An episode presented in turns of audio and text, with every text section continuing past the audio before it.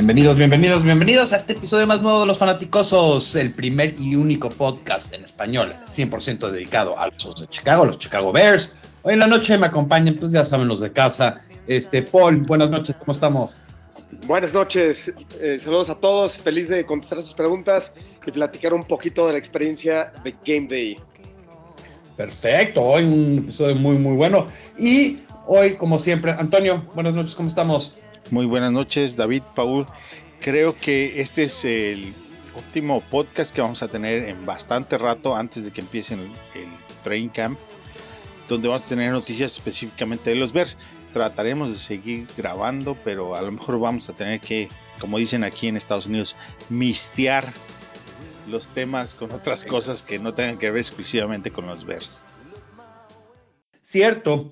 Aunque, aunque yo pensé que ya se nos había acabado los temas y hoy Twitter eh, explotó con unas muy, muy buenas y además Paul eh, nos va a hacer, eh, yo le voy a hacer unas preguntas directas sobre qué boletos comprar y también a Toño que conoce muy bien, a dónde ir, mucho alrededor de, la experiencia Day, pero sí quiero empezar un poco con las preguntas que nos hicieron el favor mucha gente de, de, de llegar.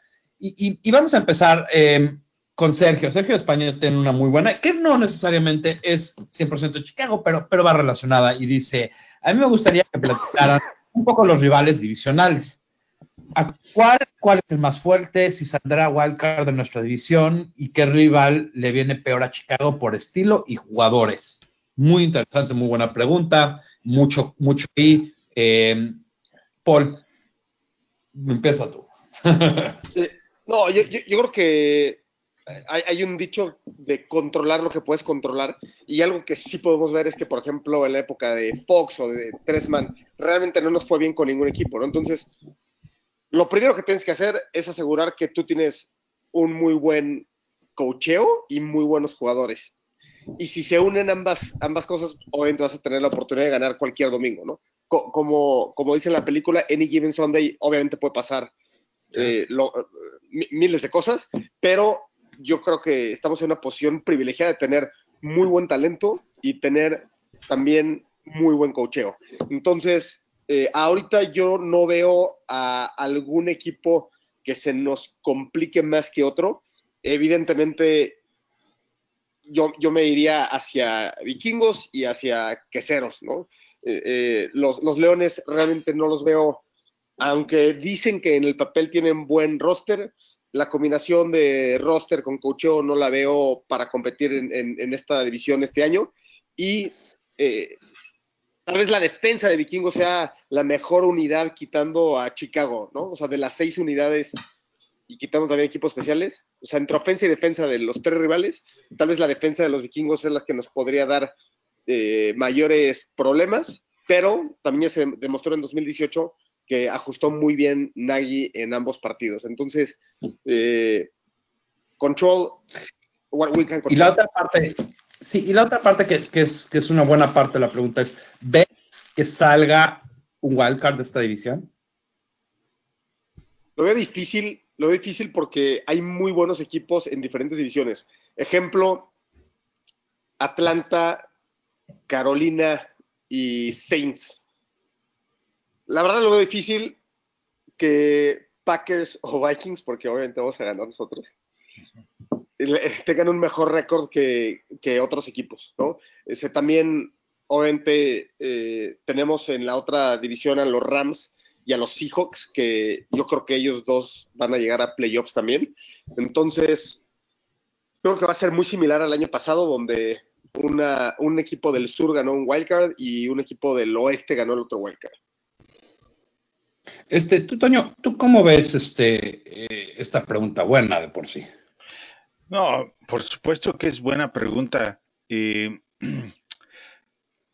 sí pienso que alguien más de, la, de, nuestro grupo de, vamos a estar compitiendo por la parte del wild card. Um, pensemos, Paul lo dijo, ah, digamos, eh, Carolina. Carolina Vikingos me parece absolutamente que es una combinación que va a poder estar ahí peleando por el wildcard sin problema alguno.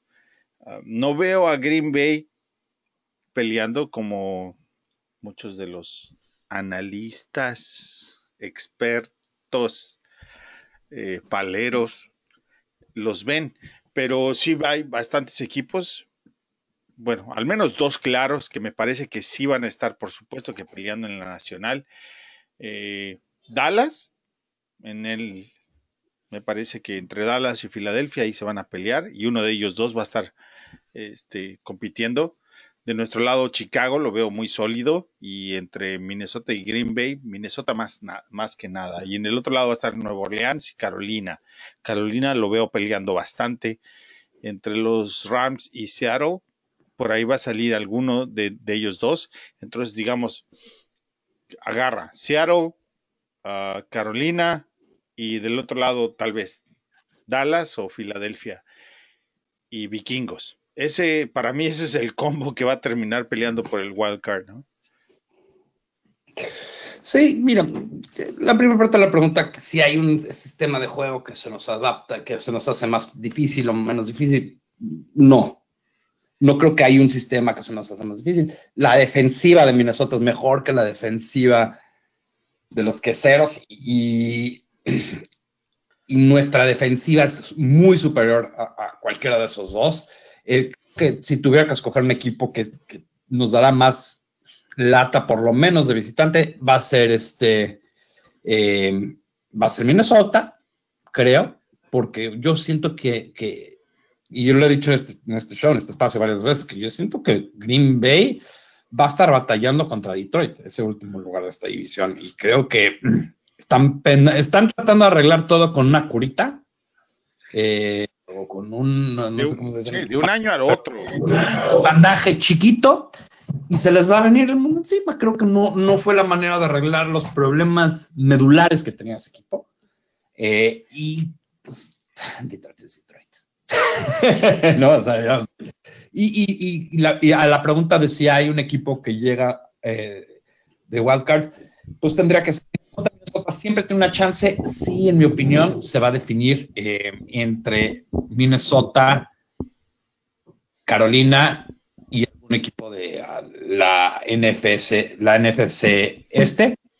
Y la ventaja que tiene Carolina es que tiene, juega contra Arizona dos veces. Por eso le daría eh, la ventaja a, a, Carolina. Pero, pero entonces, están preguntando hoy, Hoy. A estas este 30 de, de, de, mayo, no, no llega, no pues, llega pero, nadie más. Pero definitivamente de nuestro grupo, yo sí pienso que uno de los dos equipos que van a pasar, bueno, obviamente es Chicago, como dijo Paul, y el otro mm. va a estar peleando por el wildcard, seguro.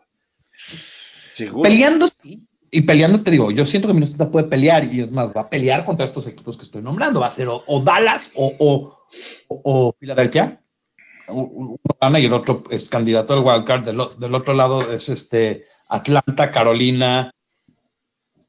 Y, o sea, yo siento que hay muchos peleando ese espacio y lo van a pelear, pero veo muy difícil que salga. Eh, no es como otros años que, que, nuestra división está muy fuerte.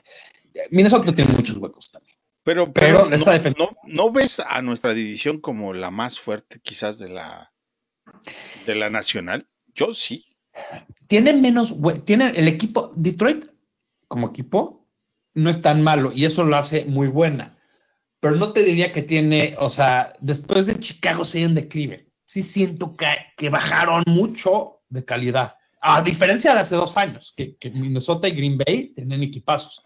No, en mi opinión, no, esos equipos no los han llevado bien. Bueno, a ver, han, así rapidito. Sí, o sea, no, no, no, tienen, no tienen el equipo tan malo como Arizona, como los Giants en, de 2019 o tal vez como los Buccaneers, ¿no? Tampa. Pero bueno, vámonos, vámonos, rapidito, así. NFC West.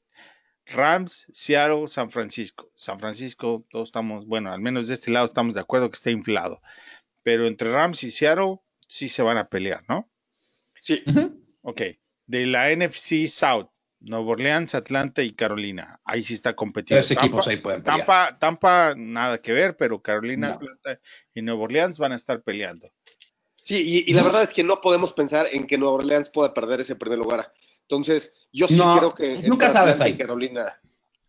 Pero bueno, lo, que apunto ahorita es que los Falcons y, las Panteras eh, eh, ahí van a estar peleando el segundo lugar con alguien de la NFC North como Minnesota. Tal, no creo a Green Bay. ok, entonces son tres equipos ahorita peleando por un espacio. Correcto, a eso voy. Y después, y la NFC este está Dallas y está eh, Filadelfia, y esos dos equipos los dos pueden pasar. Ah, yo no veo a ninguno de los Son cuatro equipos que podrían estar peleando, porque yo veo a Seattle muy fuerte y también veo. veo a Filadelfia arriba de Dallas y Dallas este, no lo veo tan sólido como para pelear con Carolina, los Falcons o Seattle o Vikingos. Eh, va a estar bueno, pero no, no, si me dices hoy, mi respuesta sigue igual. No, no, no llegan. Lean, pero no llegan. Listo. Listo. Muy, muy buena pregunta. Ok, la, próxima pregunta eh, nos viene de Paco Almaguer. También esta, esta pregunta me encantó desde que la leí. Es el tercer año de Mitch Trubisky y el segundo año con el sistema de Nagy. El año pasado fue inspirado para, para todo mundo, incluyéndonos, ¿no? Si no es un año como el que todos esperamos, será la alarma encendida sobre Mitch como QB de franquicia, ya que todo ha girado en torno de su crecimiento. Qué excelente pregunta, eh, Paco. Y ya, veo que Toño la quiere contestar primero, entonces lo vamos a dejar. No, yo les voy a, les voy a contestar con, con otra pregunta. Si tuvieras que escoger hoy entre un coreback como Mitch o Cutler, ¿A quién tomarías? Mitch, con, los ojos cerrados. Mitch, Entonces la pregunta se contesta así, va. Mitch, todos pensamos, no estamos pensando, estamos seguros que, que va a dar el siguiente paso. ¿Por qué? Porque a dos años de lo que ha hecho Mitch, vemos mucho más de lo que Kotler hizo en los 10 años que estuvo aquí en Chicago. Esa es mi manera de contestarlo, ¿no? O sea, dos años de Mitch, igual es, eh, bueno, tres años, ¿no? Prácticamente. Mm. dos años. Pero, Entonces, pero la pregunta es si tiene un mal año este año. ¿Suenan las alarmas? Pero es que no lo va a tener. Ese es el asunto. No, bueno, pero, pero es que entiendo, te entiendo, yo también estoy contigo. No creo que los va a tener. Pero yo voy a contestar esta pregunta como, como lo hicieron. Y yo creo que sí suenan las alarmas dependiendo de, qué tan mal juega. Si, me estás diciendo que sale y, juega muy, muy mal, no lo veo por qué. No veo por qué. Salvo que esto no pase, pero si se lastima, que no va a su contra. No, si juega muy mal, no va a ser como el de Jacksonville. Estamos de acuerdo todos. De acuerdo. Entonces la pregunta tiene que tomar otro sentido porque definitivamente no va a tomar un retroceso como en el caso de Jacksonville. Eh, Mitch solamente. Sí, por supuesto. O sea, no tiene. Break Bortles nunca mostró nada. Como para que tú digas, oh no, él, puede ser un coreback de top 10 hacia arriba, ¿no? Jamás, mm. nunca. Entonces, en el caso de Mitch es, eh, eh, al cerrar su campaña anterior, todo el mundo, la lectura que tenemos es, oye, este muchacho se solidifica y el próximo año esperamos un crecimiento natural. Paul. Yo me voy a ir un poquito más atrás, un poquito más arriba en el organigrama, ¿no? Y, la verdad es que cuando un organigrama funciona, y, y, en este caso, la estructura que tienen los Bears, la verdad es de admirarse en la liga.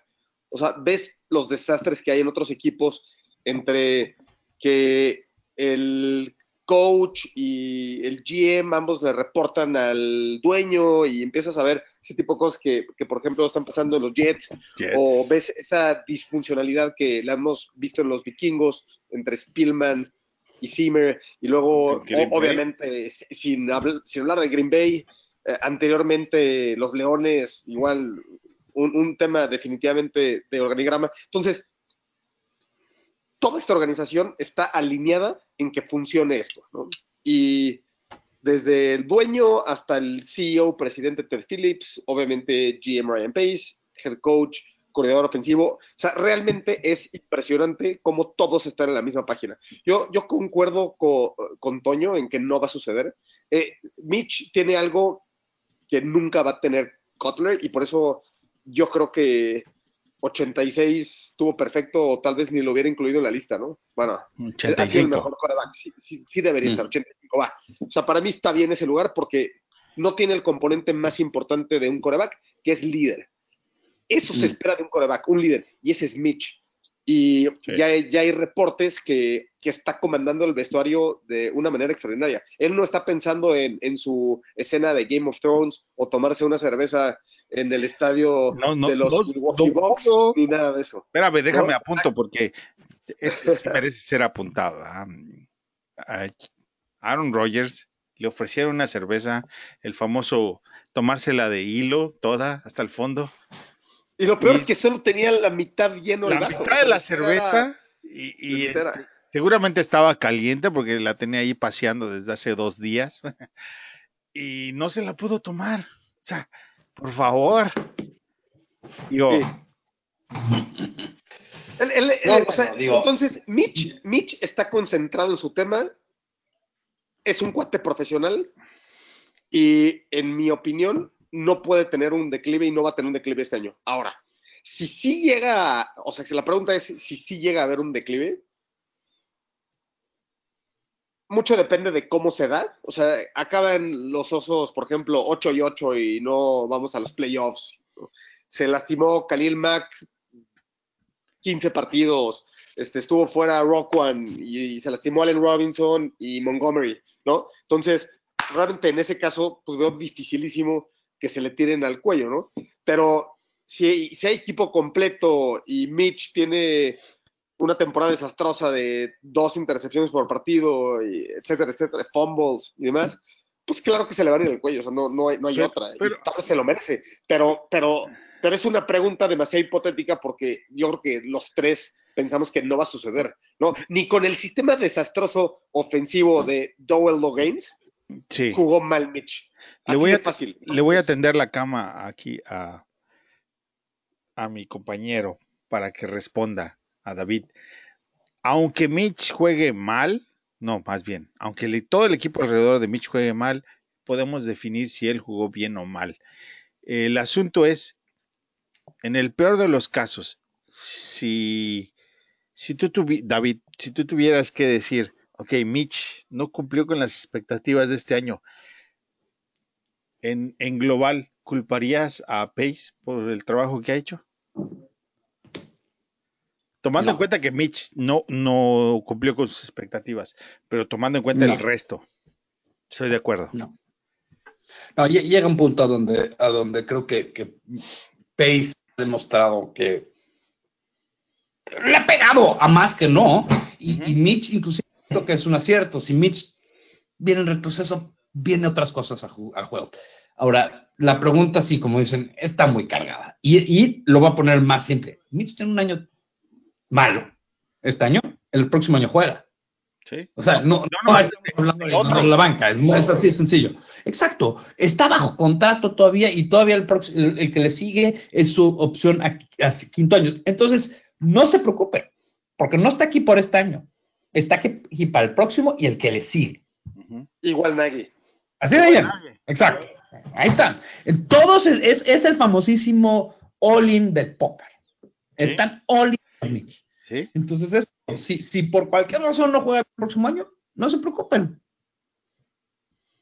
Olin. Ahora, aquí, aquí es algo, algo desde que leí esta pregunta estuve pensando y creo que una pregunta más interesante va a ser, ¿cuánto tiempo se queda este, cuánto tiempo se queda? Eh, no te me distraigas, mi David.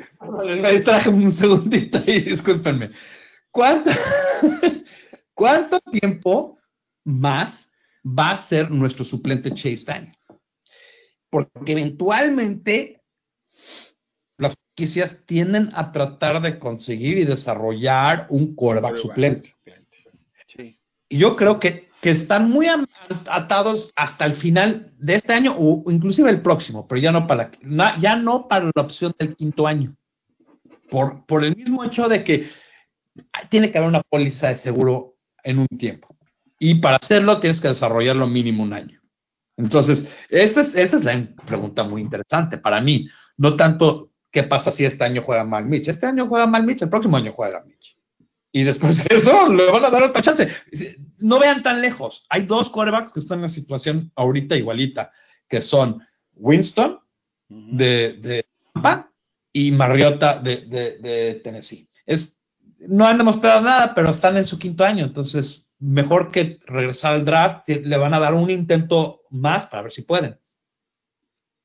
¿No? Porque tú querías agregarlo, ¿no? ¿no? Sí, no, definitivo. Ah, a ver, primero, Mitch obviamente el año pasado no conocía el sistema y fue su primer año en este sistema de Andy Reid slash Matt Nagy, ¿no? Entonces, mm. era indispensable tener a alguien con experiencia que pudiera tutorear a Mitch y ese fue Chase Daniel. Entonces, Ahorita llega Mitch a su tercer año, ya en su segundo año del sistema, y sigue siendo muy valioso, en mi opinión, eh, Chase Daniel. Y también sabemos que le estamos pagando 5 millones de dólares por año, donde mm. pues está complicado ya una vez que tenemos a un coreback experimentado en ese segundo contrato, ¿no? Entonces, yo sí, yo sí creo mucho en los budgets por posición. Sí creo que en algunos momentos puedes ahorrar una posición, como ahorita tenemos en safety, donde tenemos invertidos menos de 5 millones de dólares, creo, entre nuestros cuatro safeties y, seis, y menos de 6 millones, incluyendo a McManus ahí. Entonces, en mi opinión, llega el segundo contrato y es imposible pagar segundo contrato de Mitch, que por cierto, voy a hacer un paréntesis aquí, y creo que Mitch va a ser muy decente en esa negociación, y no creo que, que vaya por el máximo contrato y, y, desastre el salary cap de Pace. Yo creo que más o menos consciente más, más, más menos 28. Yo creo que menos. Menos. Va a, ser más porque, va a ser más porque todavía faltan unos años y van a, pero también va a subir el cap. Entonces, yo creo que termina en 32. similar. Predicción, predicción mía, va a bajar el monto, va a subir el número de años garantizados. Eso. Y, y tal vez sea algo así, un contrato de 8 años, 6 garantizados, eh, lo que pasa inteligente. nada más puedes ah. tomar cinco años, cuando, cuando haces el cálculo, solamente puedes tomar cinco años. puedes hacer de 10 años el contrato, pero la gran realidad es que el dinero garantizado solo lo puedes amortizar sobre, eh, sobre cinco años del contrato. Entonces, le garantizas tres, cuatro. Mira, ahorita más fuerte está 100% garantizado tres años. Tres años y medio cuatro años es lo que va a hacer Mitch. Yo, estoy esperando a ver qué hace. Va a hacer, y creo que sí se va a prestar. A ver qué hace el de Dallas y de ahí, este, como. Eh, exacto, ahí va a ser un buen barómetro. Sí. Ahora, quiero seguirle porque hay, hay varias preguntas aquí y, todas muy buenas y, sí quiero llegar a la parte del estadio. Eh, Christian Sanerok, creo que se lo pronunciaré bien, eh, muy buena pregunta también. los Undrafted Free Agents tienen realmente posibilidad de hacerse un hueco en el roster de 53? Pregunta. Eh, me gusta mucho Alex Bars, eh, Matthew Betts, Emmanuel Hall, Dax Raymond. Creo que tienen opciones reales para jugar. Chuck Harris y Sam Mustafer eh, también para, pero no están en la lista, pero no están en la altura. Excelente pregunta y creo que pues, muy bien contestada por el mismo. Pero, Paul, vamos a empezar contigo. De los undrafted, ¿quién crees que tenga la chance, la chance más grande? Eh, ¿Quién crees que pueda entrar a, ¿Qué crees que va a pasar ahí con ellos más bien? Sí, a ver, primero, Dax Raymond tuvo el, gran desafortuna, o no, sé cómo comentarlo, de que Bradley Sowell ahora está en ¿no? Entonces, él parecía ser alguien que parecía casi un lock. Ahora ya no lo veo tan seguro. El que definitivamente es un lock, en mi opinión, es Alex Bars y, yo creo que eh, es un lock, entre comillas, porque yo creo que va a ir designado a Angel Reserve. Tuvo el problema en la rodilla. Él hubiera sido drafteado entre tercera y quinta ronda si hubiera estado sano. Y como ya todos sabemos, lo, lo coachó Houston en Notre Dame antes de irse de, venirse a los Bears, ¿no? Entonces, Alex Bars seguramente va a ser parte del equipo de 2020 y seguramente va a ir a Angel Reserve. Eh, Matthew Betts no sabemos, no sabemos cómo su tipo de cuerpo, su habilidad atlética se, se, traslade a la NFL, pero definitivamente yo lo veo como alguien potencialmente muy bueno. Y Emmanuel Hall, yo creo que es un lock también. Y ¿Pero a dónde? ¿A dónde? En, en, wide receiver. O sea, a ver, es un cuate. perdón. Es un cuate que mide 6'2. Ah, no. Pesa, es, pesa 205 libras y corre abajo de 440. O sea. No, no, es, es impresionante. Eso, eso, no se puede coachar. Su problema es que estuvo lastimado. Entonces es fácil. Si está lastimado, va a injury reserve. Y si está sano, de veras no lo puedes soltar, ¿no? A menos que lo, lo cambies por una quinta, sexta ronda del siguiente draft. No sé. Entonces, como dices, yo creo que Cristian hizo un excelente trabajo en contestar a su pregunta, porque justo las opciones que puso son las mejores. Yo, yo le tengo fe a Chuck Harris, eh, también él lo puso ahí, porque mm. él en, en, la Universidad de Buffalo, que es de la misma universidad de Khalil Mack, ya tenía cierto cocheo de Khalil Mack cuando iba. Entonces, ha estado, ha, tenido una disciplina en cómo preparar su cuerpo para las temporadas eh, similares a las de Mac, gracias a, los consejos de Mac. Entonces, en una de esas nos da la sorpresa y se convierte eh, en un monstruo ah, ahí con su off-season y demás. Entonces, no sé, todas las opciones que puso son buenísimas, la verdad. Este, Toño, ¿tú cómo lo ves? No, por supuesto. Bueno, si alguien tiene oportunidad de quedarse es Chuck Harris me parece que, las lleva de ganar. Eh, Lawrence Marshall también por ahí puede estar peleando. Hay un nombre que me parece interesante que es dentro de la línea ofensiva es Marcus Tucker. Eh, sobre todo si el movimiento que se dio de nuestro liniero ofensivo a pasar a Tyren, por ahí se abre la posibilidad de competir mucho más en la línea ofensiva y que porque siempre es importante tener profundidad, aunque la tengas en, el, en, el, en la escuadra de prácticas, pero por ahí lo puedes, lo puedes llegar a tener. Y es un muchacho que, que viene de Utah, Southern Utah, y eh, se ha podido estar ahí colando entre, entre la gente que, que, puede llegar a quedarse, por lo menos en el roster de práctica. ¿no?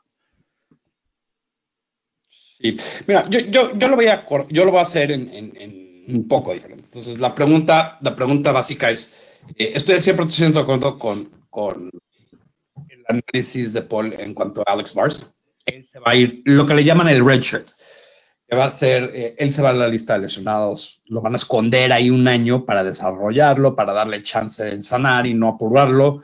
Eh, entonces, él, él no contamos con él para este año, pero para el próximo año ya cuenta con un año entero de, por lo menos entrenamiento profesional y, entender el juego, entonces creo que es, muy bueno para él. Es, él, él ahí queda. Eh, después nos metemos en, varios problemas. Tenemos que ver no nada más la capacidad del jugador, sino también quién está enfrente de él en el depth chart. A mí, por ejemplo, me recuerda mucho Harris a Isaiah Irving. Harris, yo creo que Harris va a acabar estando en, el equipo de práctica. Eh, por, y, por ejemplo, eh, Betts, el canadiense, él tiene otro. los Bears tienen un problema con él, no, no él tiene un problema. Si él decide, él tiene que decidir si se quiere ir a Canadá y él fue el tercer pick general del draft de Canadá o estar en el equipo de práctica. También no creo que le va a alcanzar, nada más porque ven los que están enfrente de él. O sea, creo que va a haber muy poca chance enfrente de él en esa posición.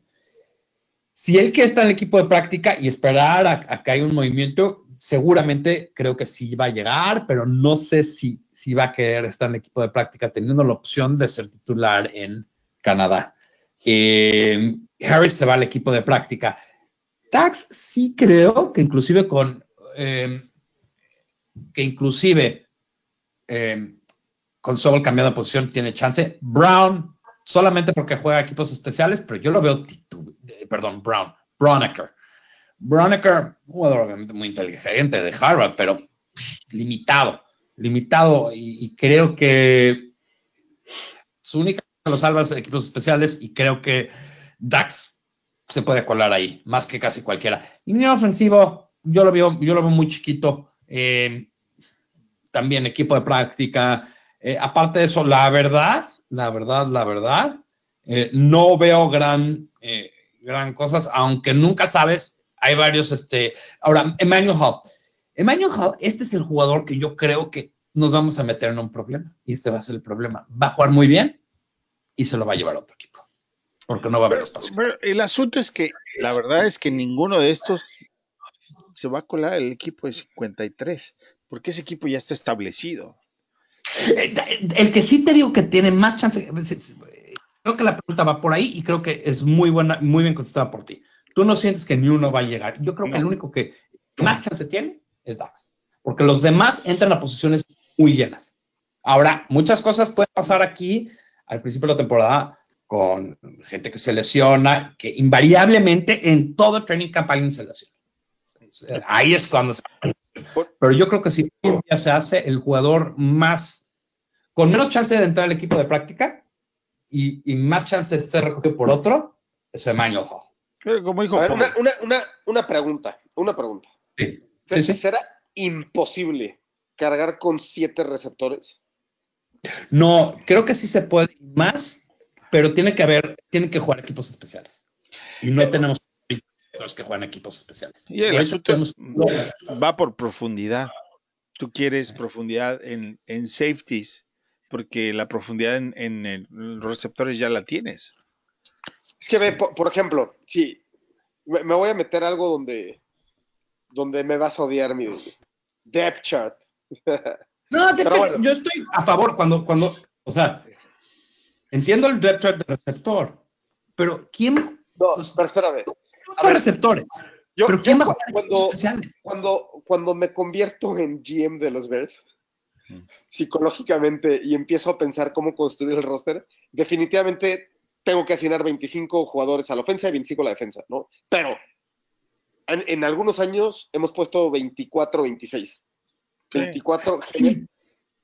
Pero ¿quién va a jugar? Repito la pregunta medular. Aquí y, y- y el año pasado perdimos juegos por tener malos, malos este, equipos especiales. No podemos No, desatender ti- tienes, tienes, un tienes lujo de un razón, muy buen séptimo receptor.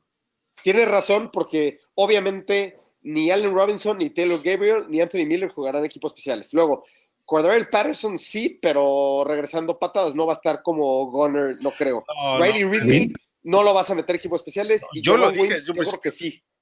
A- a- a- Winston. por eso, como, como corredor o como receptor, no lo cuentes. Ahora, con lo rápido que es Emmanuel Hall, ¿tendrá lo que se requiere para que esté en equipos especiales o no? O sea, la habilidad más importante de equipos especiales es velocidad y seguridad en el tacleo, ¿no? Entonces, Y, que, y- Lo y tendrá- él lo nunca ha jugado esa posición. no, o y sea, quién aparte- sabe, y también se ha lastimado mucho. No, y Ah, en, ahora, en la universidad un- lo, un comentario, un comentario. La mayoría de los jugadores de colegial no jugaron equipos especiales porque son los de mayor talento, generalmente son los top 4 5 players de, de cada equipo y en sus colegiales no jugaron equipos especiales. Entonces, esa es la parte que sí generalmente tienen que aprender la NFL. no, y, y repito, como bien dijiste, Hall no jugó equipos especiales, no está acostumbrado, no ha dado la onza en ese punto, y aunque hubiera jugado en equipos especiales en colegial, jugar equipos especiales ya en la NFL, aún así con los cambios de regla, es bastante complicado. Mm. Pues muy buena pregunta, muy buena pregunta. La verdad, hoy nos llegaron muy, muy buenas. Eh, y, y- y aquí también eh, otra, otra muy buena porque tiene que ver mucho con todo lo que ha pasado en, en- en los juegos, eh, en- digo, en, los, en el OTA. Eh, Jorge Gagiola, que siempre está por acá, nos pregunta, me gustaría que hablen de la situación de nuestro kicker. Este va a ser más corto que otros porque hemos gastado mucho tiempo en esto, pero sí algo interesante. Dice eh, de que los, pusieron los postes más angostos y siguen fallando muchas patadas. Esta la voy a tomar yo rápido. Eh, en el fútbol americano de arena, o sea, adentro, eh, los postes son mucho más chiquitas y el campo es más corto. Entonces, lo que hicieron los, los Bears es copiaron eso para darle menos espacio para, para atinarle, para que tenga que ser más el centro. Creo que es una muy buena idea. Si fallan, también todos los kickers van a fallar. Si tú tiras, te voy a dar un ejemplo perfecto. Eh, en básquetbol, y odio mezclar metáforas, pero en este caso creo que es, es perfecto para esto. En el básquetbol hay un tiro que se llama el tiro libre, ¿no? El tiro libre, el mejor de todos los tiempos, tira creo que 94%, 95%. Ahí está, ahí está el límite, 94%. Entonces, si, ves que están fallando, es porque pues están pateando 50 veces. Entonces van a fallar. Y más si les está reduciendo el área donde patear. Yo creo que están tratando de hacer todo lo posible y lo hemos platicado, lo están haciendo todo lo posible para ponerles presión. Y si esta es otra manera de poner presión, muy bien. Pero no hay que tampoco concentrarnos en tanto en el kicker. Pero bueno, si quieren ustedes también contestar esto. Yo, yo no. quiero agregar. es que lo hemos marcado. Este, tema. Ok, sí, claro. Que al training camp llegan tres kickers. Siempre he platicado, llegan dos, Ojalá dos. llega uno. No, van a llegar tres. Porque la verdad es que uh -huh. hoy en día no estamos mejor de lo que estábamos con Parky. Hoy, mm. ahorita.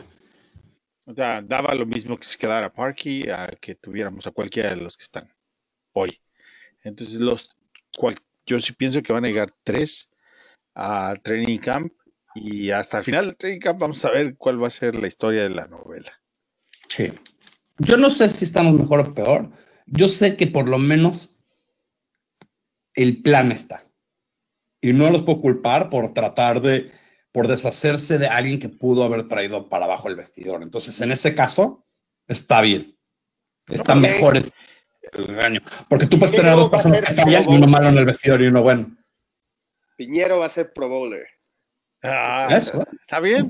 Ya no, ya, ya. ya, ya me gustó ya. Como quiera. Ya, con eso vamos a cambiar el tema. Yo no quiero ir más. Bowler. Exacto, exacto. Este, ahora, aquí es a donde eh, la verdad estoy muy emocionado porque esta parte ya van mucha gente preguntándonos y creo que tenemos a dos de las personas más idóneas que más partidos han ido de todos los fanáticos, sin, sin duda, los que más han ido. Eh, yo no me incluyo, entonces yo voy a hacer muchas las preguntas y, y, a ver si nos pueden contestar ustedes dos. Este, yo nada más he ido a un partido en toda mi vida en Chicago, una de las mejores experiencias de mi vida eh, y, y quiero, quiero mejorar mi experiencia para la próxima vez que vaya. Entonces voy a hacer una, una serie de preguntas con ustedes y, y, con ustedes contéstenme como vean. Si voy a hacer un, vamos a hacer, entra, primero empezando con los boletos. ¿A dónde vale la pena escoger en Soldier Field el boleto? Sé que hay mucha diferencia de, de precios, hay de todo, pero si tuvieran que escoger, ¿qué sería lo que se fijaría? ¿En qué se fijaría? ¿Quieres empezar, Toño, o comento? me gusta esta pregunta porque el estadio es de los estadios más chicos de la liga. Entonces, ¿de dónde vas a ver bien el juego?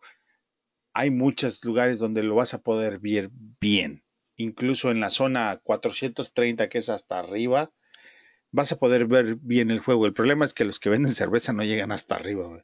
Llegan a la mitad no, y no, se regresan hacia abajo porque las escaleras están mortales pero la vista del juego es, ba es bastante buena de cualquiera de los ángulos del estadio. Me parece que está muy bien diseñado para disfrutar el, el juego.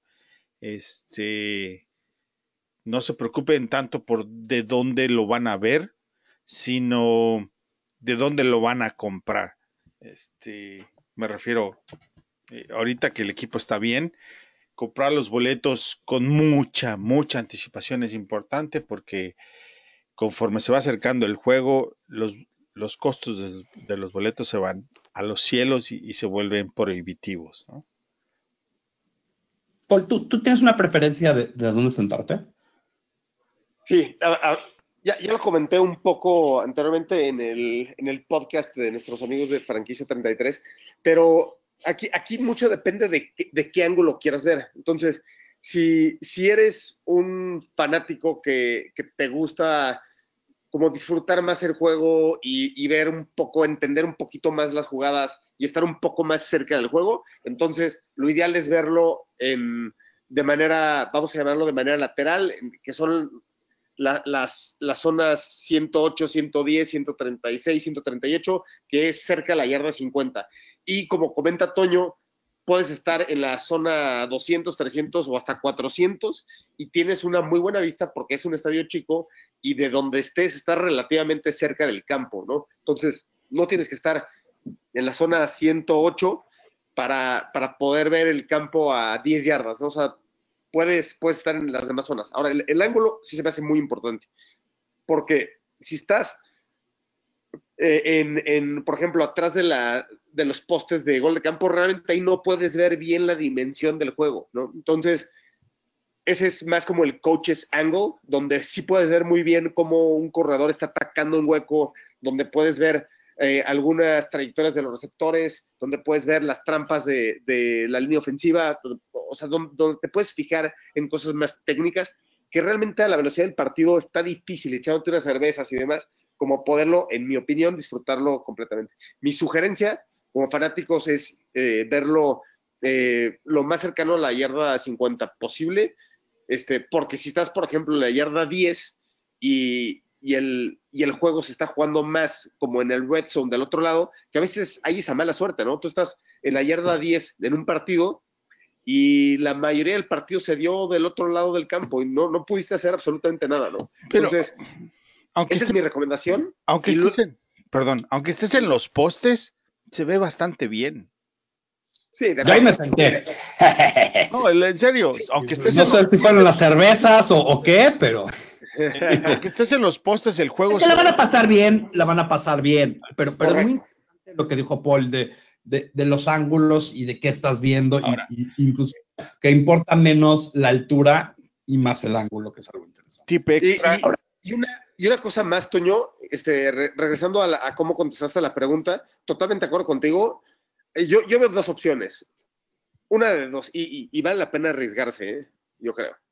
Pero una de dos, o compras los boletos con mucha anticipación o los compras literal unos minutos antes. Hay mucha gente, muchos season ticket holders que quieren vender sus boletos, que no los han podido vender al precio que los quieren vender y en los últimos minutos están paniqueados de no venderlos, que los empiezan a bajar a precios muy, muy bajos, ¿no? Entonces, en mi opinión, comprar un boleto una hora antes, 30 minutos antes de que empiece el juego, es la mejor opción para encontrar el mejor posible deal. No tengan miedo, estén cerca del estadio, váyanse como si ya tuvieran boleto y media hora antes, 45 minutos antes, una hora antes, compren el boleto y van a encontrar un super deal. Se los casi garantizo, ¿no? Ahora, esta es una que, pero es que es una pregunta que, que yo quería hacer aquí y, y viene, eh, es, es, es relacionado a esto. ¿A dónde recomiendan que compren los boletos? ¿Hay, hay un site que, está, que es mejor que otro o que vayan en persona y lo compran en O sea, ¿a dónde comprar los boletos? Oh, estás, Mira, ahí- aquí en Chicago Adelante, es. Seed, Seed Geeks, Viva Seats y obviamente NFL Exchange. Son los como los tres lugares con más reputación para que puedas comprar tus boletos, ¿no? Donde tú sabes que seguramente compras un boleto y vas a llegar a la puerta y todo te van a dejar pasar sin ningún problema. Eh, repito, Seed Geeks, Viva Seats y obviamente NFL Exchange, que es de Ticketmaster. StubHub, ¿no? StubHub, pero sabes que el problema con StubHub es que siempre es más caro, porque ellos eh, cargan mucho más la, la parte de, de- de s- de sus comisiones. SeatGeek y Viva son mucho más económicos en las comisiones y otra cosa que te permite es, es, es, eh, si tú vas, por ejemplo, a Viva que a mí me gusta mucho en específico, puedes ver la vista específicamente si vas a vivaseats.com, puedes ver dónde te vas a sentar y cuál es la vista que vas a tener es de, de- de ese asiento en específico. Y eso es muy, te ayuda mucho porque vas a poder saber cómo vas a ver el partido en el momento en que lo vas a ver. Ahora, punto, e- punto extra sobre si es tu primera vez que vienes a Chicago y te toca ver un juego en invierno, no, te sugiero que no compres el boleto en, la parte sur, compra en la parte norte porque donde vas a ir a comprar eh, la cerveza o la comida está calientito. Si te da frío, te metes y está calientito, está este, cerrado, está climatizado. En la parte eh, sur, donde está el equipo de los Bears, no hay nada, es frío completamente todo, donde compras, donde vas al baño, donde caminas, no encuentras un solo lugar caliente. Entonces, Qué buen tip. Odio, o sea, es, esto es, por esto, por eso quería tener esto con dos personas que han ido a muchos juegos, porque este tipo de cosas no, no las vas a aprender en ningún otro lugar. Qué buen tip. Sí. Eh, Oye, y, y, solamente comentando sobre lo que dice Toño, es, hace mucho frío adentro y el viento es fuertísimo. Entonces, de veras, si tienen pantalones, por ejemplo, de esquiar, llévenselos. O sea, no se van a arrepentir y, y vayan. Sentados. Yo fui al partido más frío de la historia de Chicago. Fui a un juego y ese fue el partido más frío. Y, ay, eh, estás sentado, tómate muchas cervezas, párate, echa ganas, porque si te sientas mucho tiempo, lo único que vas a hacer es te vas a congelar. Eh, tengo, tengo otra pregunta que creo que otra gente, eh, yo, yo me estoy poniendo del lado de alguien que nunca ha ido porque pues ir una vez es, es poco. ¿Tienen una comida que les gusta, o sea, un stand o un restaurante o un lugar ahí a donde comer adentro del estadio que, que es mejor que otros? ¿O una comida que alguien debería de probar cuando está ahí? Pues mira, una cosa que tienes que probar eh, son los, uh, digamos aquí se le conoce como el, el, sándwich de, de, carne de Chicago, este Buona Beef, que es que de hecho es un patrocinador, eh, se llama Italian Sandwich, que es un sándwich de carne, obviamente así medio jugosa con jardinara y, chiles eh, que son como, está picosito, pero va por arriba. Ese es muy tradicional de Chicago y es como que el, el go in cuando vas a estar en el estadio, ¿no? Aparte de los hot dogs, por supuesto. Pero ese sí es como que bastante llenador, bastante grande. Y después de unas cervezas con el picocito, como que, como que te ayuda a que sigas adelante.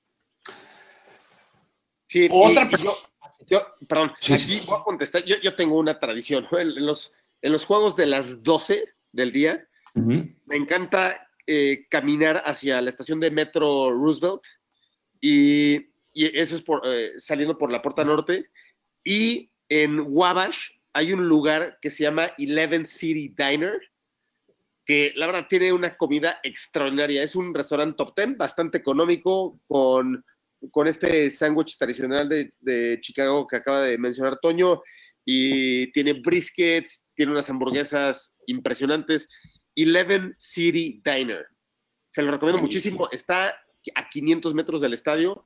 Sales muerto de hambre ahí tres y media generalmente hay lugar, está grande lugar, tiene dos pisos, está buenísimo, muy recomendable. Y, creo que tocaste ahorita un, punto que iba a ser mi próxima pregunta. ¿Cuál es la manera más fácil de llegar al estadio?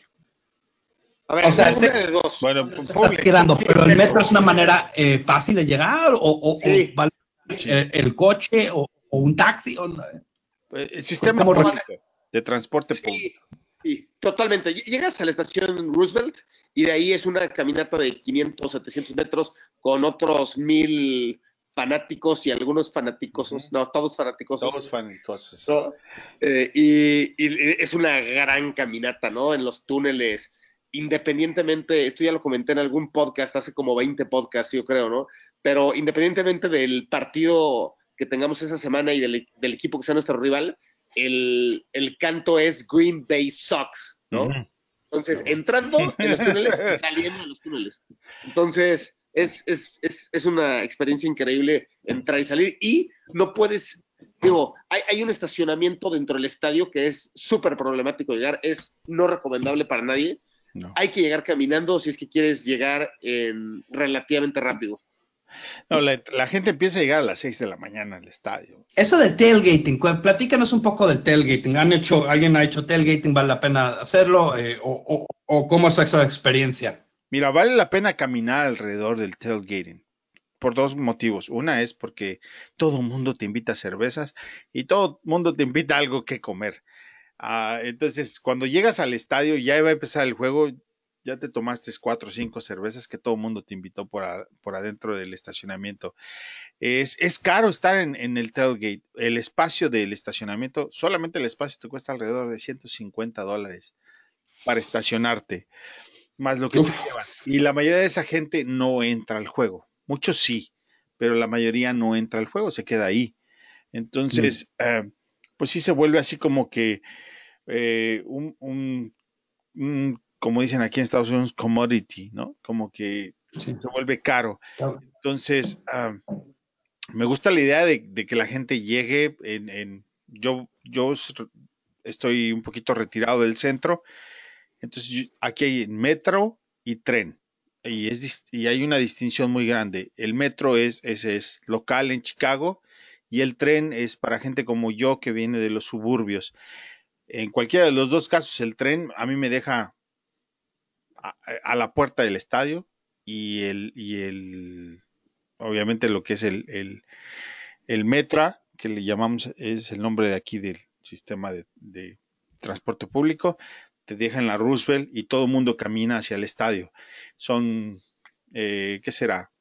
Ah, quizás unos dos mil metros de la Roosevelt. Está interesante que, escojan un hotel dentro de su presupuesto. No me voy a meter a escoger hoteles porque hay muchos presupuestos y eso cada quien, pero que cerca de una estación de metro es algo, es un buen tip, ¿no? Para que, eh, que, que vean. Hay una línea específica de metro que es la de Roosevelt. ¿Alguien conoce La Roosevelt La de Roosevelt es ideal. Es ideal, es la ¿Cuál es la línea? La línea es, es la naranja de Roosevelt. Ok. Que, por cierto, Pues ahí, esa ahí saben. te, te queda cerca del, del- del barrio chino también. Puedes comer bastante muy bien cerca de ahí. Pero si lleguen temprano, porque entrar al estadio toma bastante tiempo. Eh, buen tip. Eso sí. bastante tiempo. No se esperen porque no quieren perderse parte del juego nada más por las líneas de seguridad y eh, traigan una bolsa transparente, la que la pueden comprar ahí, pero no traigan bolsas con, con cosas porque no los van a dejar pasar. Sí. Eh, Y, avísenos, nos vemos. Y- Exacto. Oye, y, solo para complementar un poco lo que decía Toño, efectivamente la naranja llega a Roosevelt, pero también la verde y la roja. Entonces hay varias opciones para llegar ahí. Y en mi experiencia de tailgating, me ha tocado sobre todo dos, a la que he ido varias veces a ambas.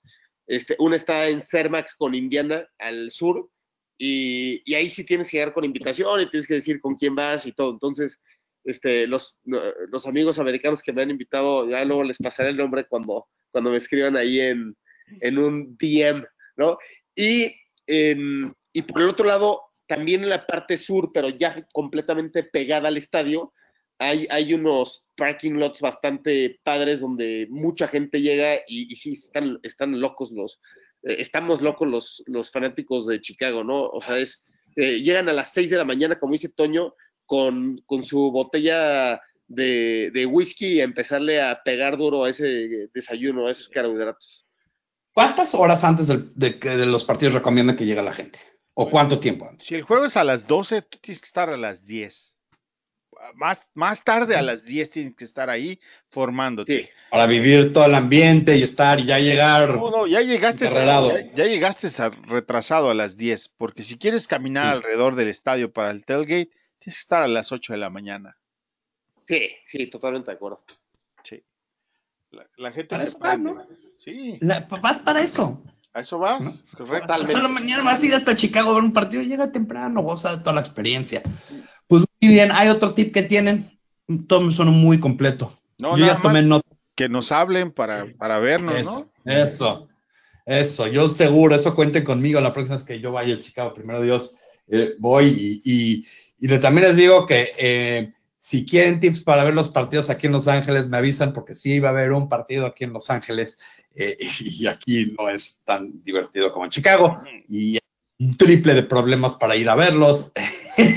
Ahora, Eso lo tocaremos un poquito más cerca a, a ese, a ese juego. otro tip, aunque se enojen mi- mis compañeros y amigos de Detroit, es más barato ir a ver a, a los osos a Detroit que aquí en Chicago. Porque Es cierto. Sí. Aquí en Los Ángeles es muy barato eh, ir a ver a, a, a, a Chicago, jugar en un estadio muy, muy grande, muy viejo, sin, con muy pocas amenidades. El Coliseo es casi 90 mil personas, cuando el de Chicago está apenas en 60 y tantos. O sea, sí, sí hay una diferencia en costos, es enorme. Eh, ese es otro tip, pero la gran realidad es que no hay nada como ver a los Chicago, Chicago. No, y, el estadio de Soldier Field, la verdad que tú puedes ver el, lugar donde está, se llama el campus, pues está el, museo de historia, el museo, eh, está el acuario, está el, museo de astrofísica, de astronomía. Ahí va, ese, ese, toda esa área alrededor está excelente. Puedes pasar bastante tiempo ahí. Eh, es muy bonito. Está la marina, está el lago, en fin, no, no tiene comparación con el resto de los estadios. Oye, mejor platícanos de los bares que hay alrededor y de los... Bien, bueno, ahí mi recomendación, y esto se lo, siempre se lo digo a la gente, tú sigue a la gente que te cae bien al primer bar que veas, no te vayas muy lejos, porque después ya no la enganchas igual. Eh, pues bueno, mire, señores, muchas gracias, porque la verdad esto, este, este podcast eh, fue de los más informativos que hemos tenido en mucho tiempo, tocamos temas muy, muy buenos, y yo voy a invitar a la gente que nos sigan haciendo llegar preguntas eh, más específicas, mejor, a donde podamos este, meternos a fondo a escucharlas. Hoy estuvieron todas muy, muy buenas y en cualquier otras, aquí estamos. Y pues no nos vamos a ir sin antes este, dar los handles de Twitter de todos. Eh, Paul, ¿cuál es tu handle de Twitter? Arroba Osos Chicago. Ahí los espero. Arroba Osos Chicago. ¿Y el tuyo, Toño? El mío es arroba IM Contreras y eh, les voy a lanzar una proposición. Obviamente, la NFL entra, los veces, los Bears entran a un, a un declive de información bastante grande en, en las próximas semanas y trataremos de buscar algo que hacer. Me gusta mucho la música, soy melómano. Entonces estaba yo pensando que vamos a festejar los 100 años de, de, de nuestro equipo y vamos a tener 16 juegos necesitamos hacer un soundtrack. Necesitamos poner música. Le ponemos, necesitamos poner música a nuestros juegos, a cada uno de los juegos. Entonces, mándenos qué sugerencia de canciones quieren para incluir en, uno de esos juegos. Eh, al final, yo voy a poner una para hacer el kickoff y díganos qué canción quieren tener. Vamos a, vamos a someter la votación y, vamos a armar un, como un disco, ¿no? Un soundtrack de los 100 años para festejarlo en esta temporada. Me encanta. Buenísimo. Y dejo con mi eh, handle de Twitter, que es arroba BearsMexi, pero me pueden encontrar como Bears en español. También no se los olvide checar este fanaticosos.com, es donde publicamos este podcast. Eh, inclusive también tratamos de retuitar eh, la mayoría de las cosas que están pasando dentro del mundo de los fanaticosos. Eh, y los dejo como siempre los hemos dejado eh, con la frase que todo Bear ama, Bear Down Chicago Bears.